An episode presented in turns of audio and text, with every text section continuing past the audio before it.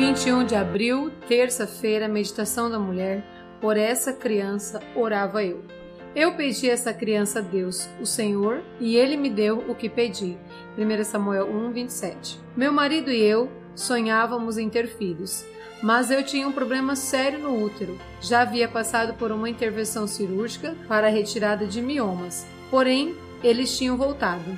À medida que o tempo passava, os miomas aumentavam decidimos que o melhor seria eu parar de trabalhar e investir em um tratamento. Os exames eram dolorosos. No meu coração, sabia das minhas limitações e não tinha forças para lutar.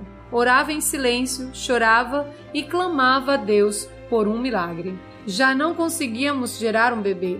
Pensamos em entrar em um programa de adoção. A princípio me senti triste, no entanto, orei e pedi a Deus para que a vontade dele fosse soberana em minha vida. Sabia que a criança que viesse seria muito amada. Durante uma semana da família, na qual fui convidada para pregar, declarei com lágrimas nos olhos que a família é o maior bem deixado por Deus para a humanidade. Falei do quanto éramos felizes, mas também mencionei a falta do nosso sonhado bebê. No outro dia, comecei a passar muito mal tanto que cheguei a pensar que estava com alguma enfermidade grave. Os dias iam passando e meu quadro só piorava. Foi então que decidi procurar uma médica. Contei a ela que havia ido na emergência do hospital e que apenas me deram um remédio para o estômago. No outro dia, ela me levou para fazer exames entre eles um beta, HCG, que levou apenas 10 minutos para ficar pronto. Eu estava grávida. Ficamos muito felizes com a novidade, porém, dali para frente, as coisas não foram simples. Entrei no processo de gravidez de risco. A obstetra não acreditava que conseguiria levar a gestação adiante, pois até aquele momento eu estava com oito miomas. O médico que realizou o ultrassom não acreditava na gestação, pois não conseguia encontrar o feto, somente miomas.